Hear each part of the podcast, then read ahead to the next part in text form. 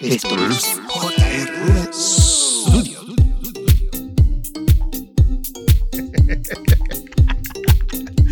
Studio, studio, studio, studio, studio. Qué chabón soy, qué jodón soy. Ahí aplicando eh, estilos, aplicando efectos, aplicando lo aprendido. Saludito allá a Luis Manuel Villar, Villar, Villar, Villar, Villar. Compañero de trabajo. Muchas gracias por el conocimiento compartido. Y llegamos a otra edición más de JRV Studio. En el día de hoy, en JRV Studio, vámonos suavecito en el día de hoy, porque no hay mucho de qué hablar. La semana pasada hablamos del chat GPT y durante la semana se han explotado las noticias sobre esa nueva tecnología que está entrando ahora en el mercado. Muchacho.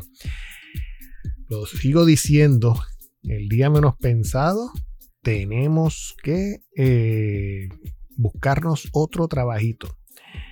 Y ustedes se acuerdan que yo la vez pasada les mencioné eh, Neil deGrasse Tyson, el famoso Einstein de nuestra época. Eh, no sé si vieron la entrevista que les recomendé que vieran de Neil deGrasse Tyson. Y Neil deGrasse Tyson, recuerdo que en una parte de esa misma entrevista, él mencionó que la AI o la inteligencia artificial eh, se va a quedar atrás si tú dejas de ponerle inputs, como mencioné.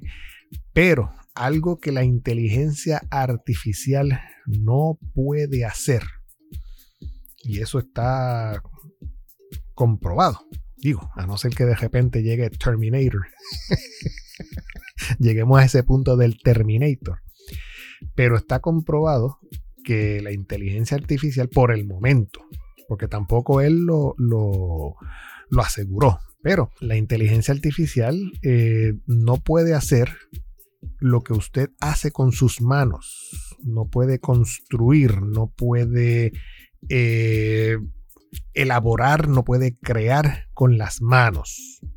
Así que si usted necesita o desea repensar su actual trabajo, su actual posición, su actual, su, su forma de ganarse la vida hoy día, pues mira, este, repiénselo y dedíquese a otra cosa.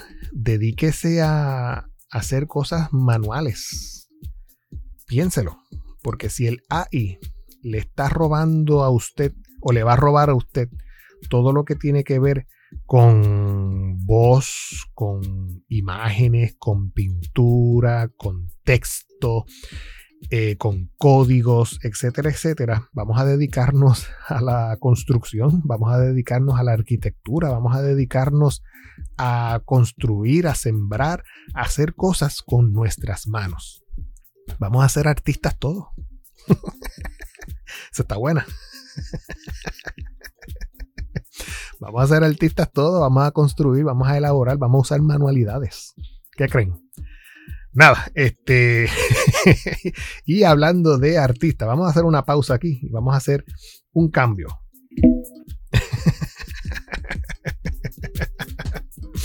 ok, pues miren, ya que estamos hablando de artistas, vamos a buscar, yo quiero recomendarles, durante las navidades pasadas, en el año 2022, eh, yo me dediqué a, a leer libros, pero a leer libros de forma electrónica, utilizando lo que se conoce como el Audible de Amazon. Amazon tiene un servicio donde usted, pues, en su librería de, libros, por decirlo así, electrónicos, usted busca y tiene un servicio de Audible donde usted puede comprar libros electrónicos y leerlos, pero leerlos escuchándolos auditivamente. Eso es una forma que a mí me encanta. Eh, yo, pues, pues, no sé, por, la, por, por, por el AD, ¿cómo es? HD, ¿cómo es? ADHD que tengo. Supuestamente dicen eso, que tengo HDHD o ADHD. Attention Deficit Disorder, pero hiperactivo, algo así. anyway, la cosa es que yo cuando tengo un libro en mis manos, una novela, algo así, pues se me hace difícil eh, leerlo. en el sentido de que muchas veces la vista, la visión, eh, la distancia, eh, se me cruzan las letras, se me cruzan las palabras. Quizás también eso puede ser este, la vejez. Estoy entrando en edad. Ahora, el 17 de febrero cumplo mis 49 años. Uf. Pues la cosa es que a mí me gusta mucho o he aprendido a leer libros auditivamente. Voy en el auto, estoy, qué sé yo, trabajando, estoy limpiando, estoy fregando, estoy cocinando, estoy haciendo algo con las manos. Pero los oídos están disponibles. Los oídos los tengo disponibles para escuchar un buen libro. Y en las navidades, yo les voy a recomendar, este, este episodio va a ser de recomendaciones. Eh, pero antes que nada, antes de ir a, las recomendaciones, yo también les voy a recomendar que escuchen el podcast de unos amigos míos, José Ramos y Luis Santos. yo les digo Luigi. Eh, no, él no es Manuel. Yo sé que él es santo, Luis Santo. Pero él no tenía un segundo nombre. No, es que le decíamos Luigi San. Ok, anyway, pues Luis Santos y José Ramos tienen un podcast que a mí me gusta mucho porque ellos en ese podcast hablan de viejera, de cosas que, que les interesa a ellos, igual que a mí. y ellos tienen un podcast que estoy buscándolo aquí que se llama Viernes Friki. Viernes Friki con Luis, con Luis y José Manuel Ramos. Deja ver si ellos aquí en los show description que ellos tienen tienen sus nombres completos.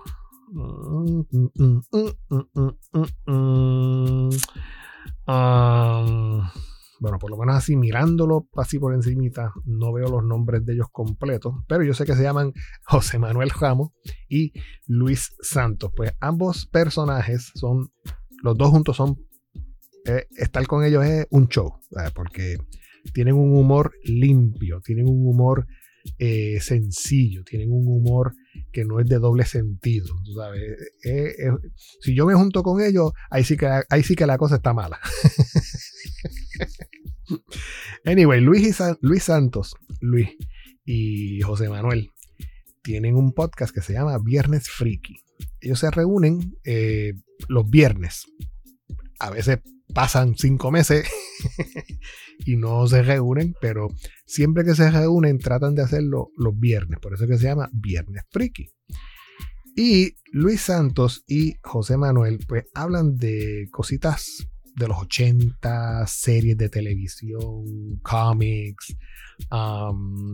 y Luis Santos tiene una pequeña sección dentro del, del podcast donde él les recomienda a uno libros libros para, para ver, libros para leer, comprar, etcétera, etcétera. Luis es tan fanático de sus libros que él no tan solo se lo compra eh, en papel, pero también se lo compra digital. Y si viene alguna edición especial del libro que él ya leyó, él, vuelve y se la compra. Porque así de fanático es Luis. la cosa es que eh, Luis y José Manuel me recomendaron, digo, me recomendaron porque yo estaba escuchando su podcast y, les cogí la sugerencia. So, Luis y José eh, recomendaron un libro que yo encuentro que es una joya. Recomendaron el libro Oil and Marble de Stephanie Story. Yo me chupé ese libro en Audible eh, durante las navidades. Yo quería comprarlo. Cuando fui a mi cuenta de Audible, me doy cuenta de que eh, estaba gratis y no sabía por qué. Y decía, pero es que, porque este libro está gratis? Y es que, al parecer, más adelante, después Luis en un podcast aclaró de que estaba gratis para las personas que tenían la cuenta Prime de Amazon. Eh, y por eso se les salía gratis en, Amazon, en Amazon Prime, en Audible. Yo, ah, pues mira qué bien, o aprendí algo ahí extra. So, Oil and Marble, yo lo bajé. Y Oil and Marble es la historia de estos dos artistas famosos de la historia, eh, Leonardo da Vinci y Michelangelo. Eh, el libro está creado. Eh, ahora, yo no sé si es un cuento creado por acá, donde recrearon una historia de estos dos artistas, o es que esto en realidad pasó en la vida real de ellos. Alguien recuperó los escritos y crearon la novela. Ese es el detalle que no, que no sé. Este, voy a tener que buscar aquí un momentito en Audible a ver si en la descripción del libro, title details, te dice de qué trata. Pero en lo que lo busco, summary, dice aquí que se lleva a cabo en 1501 hasta 1505 Leonardo da Vinci y Michelangelo Buonarroti. Ambos vivieron y trabajaron en Florence. Ok, Leonardo ta, ta, ta, ta, ta, tenía 50 años, Leonardo da Vinci, y Michelangelo estaba en los 20, en sus mid 20, dice aquí. Ok. Bueno, anyway, yo sigo leyendo esta descripción más adelante y les averiguo si es este, una historia real o si es ficción basada en estos dos personajes. La cosa es que esta novela se basa de la vida eh, entre Leonardo da Vinci y Michelangelo. Ustedes saben que Leonardo da Vinci es el creador de la Mona Lisa. Y Michelangelo es el creador de esta estatua formidable llamada el David. Y muchas otras pinturas a través del tiempo, como la Capilla Sistina, que ese es un segundo libro que les cuento ya mismo. Pues la cosa es que eh, esta historia, desde que tú la escuchas, eh, quedas juqueado, como dicen por ahí, quedas juqueado con ella. Y yo cuando empecé a escucharla, eh, en la forma en que está narrada, está narrada y tú te la estás imaginando en tu mente mientras la escuchas. A la verdad que Leonardo da Vinci era un era un desgraciado. Y Michelangelo era un pan de Dios, era una persona humilde, quizás por esa diferencia de edad entre uno y otro. El otro día tenía 50 años y se creía, tú sabes, la jodienda humana. Pero este eh, Michelangelo eh, era bien humilde. Michelangelo eh, le gustaba el mármol, le gustaba el mármol y le gustaba tallar. Y Leonardo da Vinci, pues le gustaba eh, pintar, dibujar, etcétera, etcétera, pero también le gustaba crear. Hay unos, eh, a través del tiempo se descubrieron unos pergaminos, unos, unos dibujos de él, donde él creaba, inventaba. Era un inventor. Creaba, había un famoso tanque, etcétera, etcétera. La cosa es que eh, en la novela usted va viendo el desarrollo entre Leonardo y Michelangelo. Leonardo en un momento se enamoró de esta muchacha que basado en ella fue que creó la Mona Lisa. Por eso que se llamaba, este, ella se llamaba Lisa. Y Leonardo pues la visitaba la casa para pintarla, qué sé yo, pero no la pintaba ahí con ella posando. Era, este, él la veía hoy, platicaba con ella un rato y la estudiaba, le hacían sketches y después pintaba. Este. Ahí tenemos a Phoebe chavando. La cosa es que Eh, Michelangelo eh, crea, eh, durante esta novela, crea el David. Y hubo un momento en que Michelangelo, eso fue lo que más me sorprendió, él se metía dentro de las tumbas. Había, no, no recuerdo bien en dónde era que estaban. Él se metía como en, un, como en una iglesia y en la iglesia en la parte de abajo estaban las tumbas, qué sé yo, de muertos.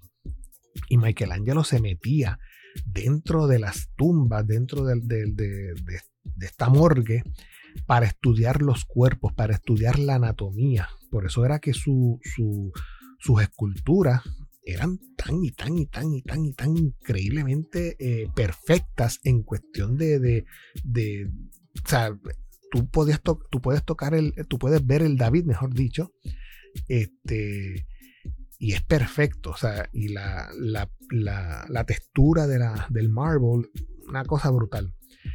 Eh, me sorprendió mucho durante la, la novela que el David hoy día donde está guardado, este, Michelangelo le dejó en la copita de la cabeza, según leí, le dejó un espacio, le dejó un, pedazo sin pulir, para que hoy día, o con el, a través del tiempo, la gente viera este, la piedra original, la textura de la piedra original, y lo compararan pues con, con el resto de la piedra ya pulida que se ven las venas, se ve la, la, piel, etcétera, etcétera, los músculos, etcétera, etcétera. Y a través del tiempo, yo también, eh, yo tomé una clase en la universidad de cultura visual.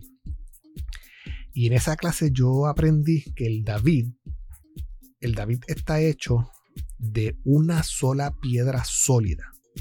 No es una, no es una escultura creada de distintas piedras donde las pegan como sucede en, algunas, en algunos otros casos. El David está creado de cierta forma que eh, Michelangelo eh, talló esa piedra, la esculpió, esculpió esa piedra, creo que se llamaba de Dusho Stone, tachó esa, esa, eh, talló esa piedra, pero estudió la piedra. según el libro, Michelangelo hablaba con la piedra. Michelangelo buscaba la musa, ¿no? Él no se sentaba rápido a, tallar.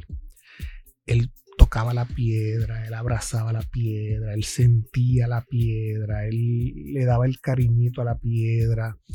Y hasta que la piedra no le hablara, él no daba un tajo. ¿Ves? Él, este, tú sabes, así de poderosa era su, actitud, su forma de tallar. Y el David eh, está hecho de una piedra sólida. Y dentro de esa piedra es que él logra eh, acomodar el cuerpo de, David, lo, lo, acomoda allá adentro en una pose para que sea una piedra sólida completa. Y durante la novela, sí, hay, una, hay varias peleas, qué sé yo, hay, hay varios este, encontronazos entre, entre Michelangelo y, y Leonardo. Este, creo que hubo un momento que Michelangelo se molestó, se no qué sé yo, le metió un chajascazo con, con, el cincel y el martillo a la piedra y le sacó un pedazo a la, a la piedra. Pero de, de, ese detalle, de, esa, de ese incidente, él siguió elaborando y buscando la forma hasta que el incidente, pues, es como el punto de partida donde él empieza a tallar. Eh, cuando la piedra, cuando la, estatua fue terminada, entonces fue trasladada. Durante el camino, durante el traslado, la figura fue atacada muchas veces con palos, piedra. O sea, fue atacada porque eh, era un desnudo. Y en esa época, pues, no, no era muy aceptado el desnudo. Y eh, la, piedra o el David resistió todos esos ataques. Eh, hubo un momento también cómico donde cuando eh, Michelangelo está entregando, como quien dice, la comisión, está entregando o mostrando la, obra final, hubo este habían dos o tres eh, artistas con él o, a, los que le mostraron la obra, donde siempre hay uno que, tú sabes, la nariz no me gusta, la nariz no se ve bien. y, y tú como artista, pues yo diría dentro de mí, pues jódete. Si no te gusta la nariz, a mí me gusta y a, los demás. O sea, yo fui el artista, yo fui el que la creé. Si no te gusta la nariz, pues no la mires. Pero Michelangelo era tan humilde que aunque la persona le, le, dijo, ah, es que la nariz yo no la veo bien, no se ve bien, no se ve correcta. Michelangelo dijo, no te apures, yo la arreglo ahora mismo. Y Michelangelo lo que hizo fue que, sin que nadie se diera cuenta, del piso cogió un puñado de rocas de piedra, de mármol, de mármol, eh, polvo de mármol, qué sé yo, como una gravilla. Se trepó a los andamios, se trepó arriba en, el David, cerca de la nariz, donde estaba, la, donde estaba el desperfecto que le decía la persona. Y ahí, pues Michelangelo simuló con su cincel y martillo, ¡plan! Un cantazo. Creo que fueron dos o tres. ¡plan! plan. Y entonces abrió su mano y dejaba caer la, la, gravilla o la piedra o el polvo que él recogió del piso. Yo no sé si fue que lo recogió del piso o si ya lo tenía en su bolsillo. La cosa es que este, él pues, lo deja caer, caen las piedras al piso, qué sé yo, se baja de allá arriba y las personas que están abajo, el cual le hizo la crítica, dice, ah, perfecto, ahora sí es una obra de arte. Mamao. Para que ustedes vean que a veces hay, hay personas que lo que les gusta es eh, joder. usted le piden un arte, usted hace el arte y por joder nada más dice, ah, cámbiale esto. Pero en realidad no saben ni siquiera lo que le están pidiendo cambiar. O sea, simplemente lo hacen por joder, literalmente por joder. Este podcast voy a tener que ponerle que e, e, e, R. anyway. Y el libro estaba tan, está tan bien hecho que te va contando la historia. Un capítulo es de Leonardo, un capítulo es de Michelangelo, un capítulo es de Leonardo, un capítulo es de, de Leonardo. Y así va sucesivamente contando la historia. En, cuestión de Leonardo, eh, me agradó mucho eh, que Leonardo, cuando él termina la Mona Lisa, él va a entregar la Mona Lisa al, que se la mandó a hacer, al, esposo de, Lisa.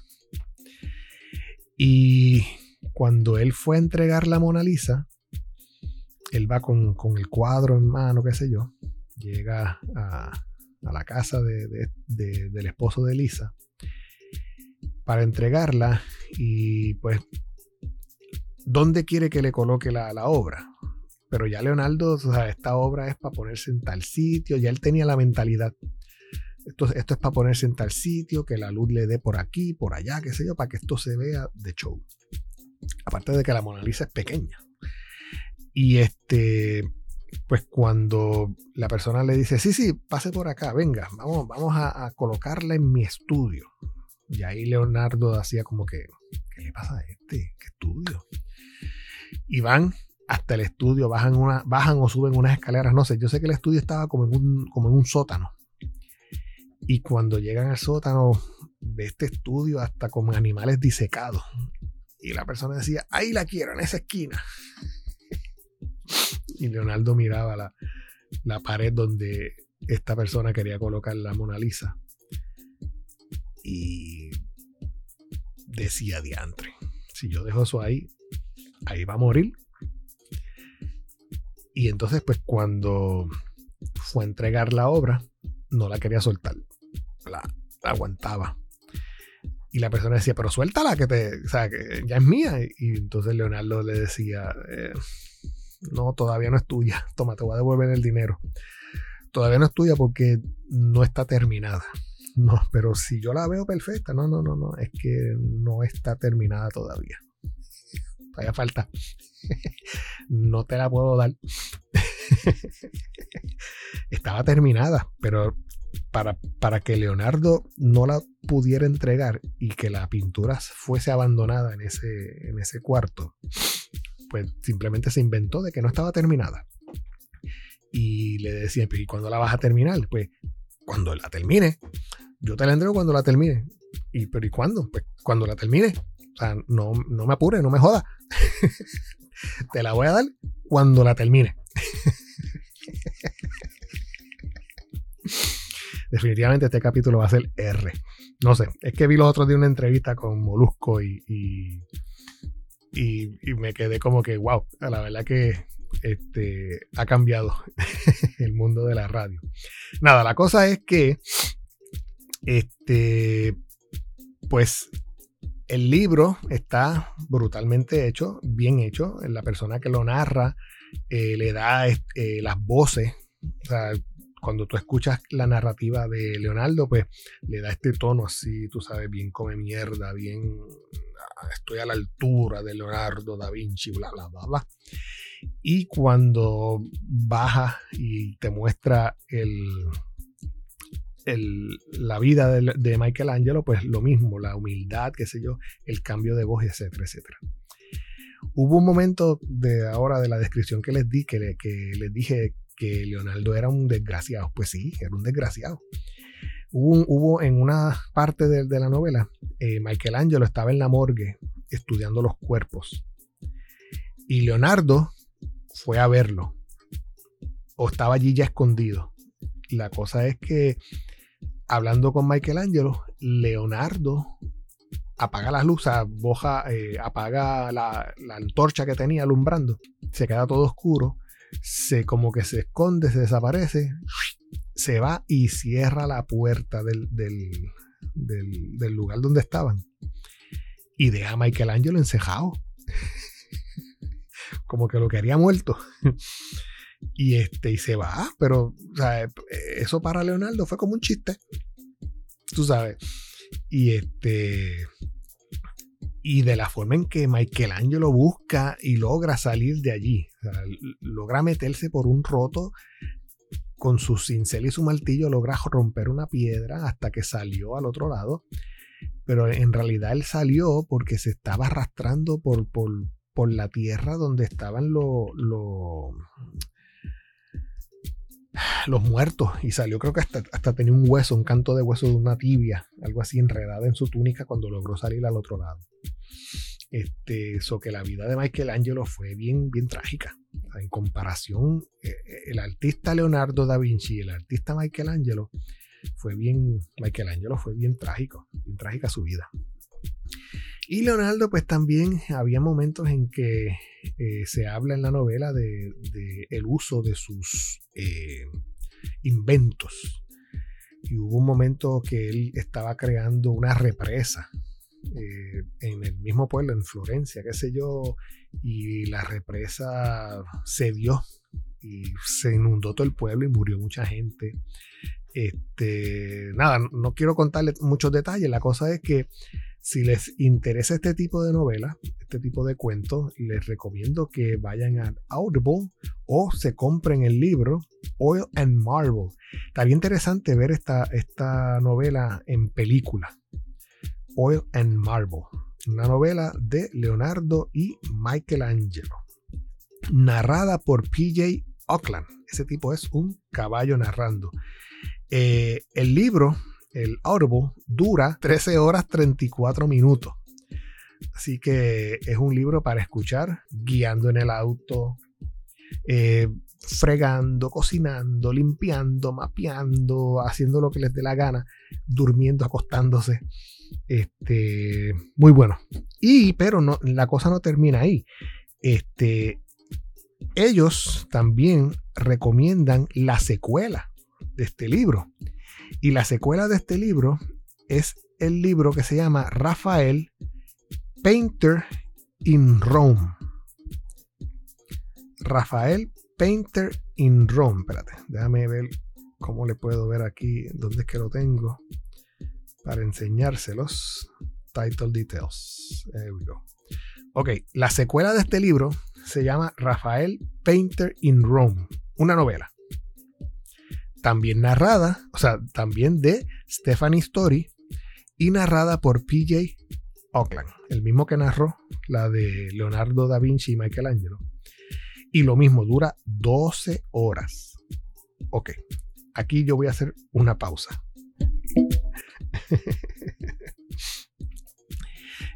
Eh, este segundo libro también me lo chupé completo. Las, 13, las 12 horas. Y no fue tan bueno como el primero, como el de Oil and Marble. Porque el de Oil and Marble fue narrado en tercera persona. Pero este de Rafael Painter in Rome es la, como, como la interacción entre Michelangelo cuando ya entregó el David y fue llamado por el Papa para ir a la capilla Sistina y pintar la capilla Sistina. Y Rafael, que era otro artista, otro pintor de, de la época, este, pero el libro está narrado en primera persona. Está narrado como si, si tú como si tú estuvieses hablando con Rafael. Bueno, yo hice esto porque esto me gusta y me gustaba hacer esto por esto y lo hice así porque me dio la gana y entonces yo fui a tal lugar y hice tal cosa y pinté tal cosa y qué sé yo qué carajo. Pues, ese tipo de narración mm, a mí no me gusta. No me gusta. A mí me gusta la narración que me la cuenten como si me estuviesen contando un cuento, una historia, para yo hacerme la, historia en la cabeza. Pues Rafael Painter in Rome, yo no sé si a ustedes les gusta la narrativa en forma de primera persona. Se los dejo ahí, pero les doy la, advertencia. Es bueno el libro, pero no es tan bueno como el primero, como Oil and Marble. So, eh, vamos a, ir dejando el podcast en el día de hoy por ahí. Ya tenemos como media hora grabada. Yo solamente quería pues decirles esas recomendaciones que me recomendaron los panitas de Viernes Friki, Luis Santos y eh, José Manuel Ramos. Así que vayan y vayan a su podcast, escúchenlos. Eh, hablan también de tecnología como yo. Cuando Apple este, lanza cosas, pues ellos estudian los keynotes y, hablan sobre el keynote. Lo bueno de ellos es que es una conversación entre dos panas. Aquí pues estoy yo solo. Todavía no he conseguido un pana que quiera hablar conmigo. y ellos pues lo hacen también como muchos. Uno en su casa y el otro en, en la casa de él. Y van a escuchar pues la diferencia de audio. Este, y van a notar pues que uno está en su casa por allá en Guaynabo y el otro está en su casa por allá en Toalta. Pero muy buena la recomendación de José y de Luis eh, en su pasado episodio de Viernes Friki. Aunque no, este, este ese episodio, déjame ver, eh, ellos me recomendaron el libro.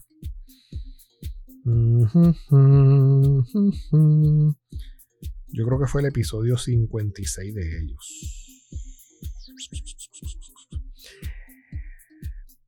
Bueno, anyway, la cosa es que Luis, en, ese podcast, Viernes Freaky, tiene una sección de Luigi's Corner. Y Luis, pues, cuando su sección es de, libros, recomendación de libros. Y me gustó mucho esa de Oil and Marble, y la de Rafael e. Painter in Rome. Él también recomienda otros libros, pero nada, no les voy a decir nada. Voy a decirles que vayan al podcast de ellos para que entonces escuchen las recomendaciones de Luis. Eh, hay uno aquí que él dice que está brutal. Déjame ver dónde es que está. Um, Ese es el número uno. El, libro número uno que él recomienda. Illborn de Daniel T. Jackson. Es el libro número uno de una saga. Al parecer van a venir más libros de esa saga. Soy por el momento, hay uno que se llama Ilborn. Me está dando tentación de ir a. Pero es que yo no sé si está en, en, en. A ver, si está en Audible me lo tiro. Si no, pues buscaré eh, comprarlo en Amazon o algo así. Nada, la cosa es que él también recomienda Ilborn y ahí lo voy a dejar, no voy a seguir porque después ustedes no van y se suscriben al podcast de Luis y José Manuel, o mejor dicho, Joe y Luigi, como ponen ellos aquí, Viernes Friki. Y yo lo voy dejando, hoy es domingo, 12 eh, de febrero, creo que hoy es el Super Bowl y nos vemos la próxima semana en JRV Studio.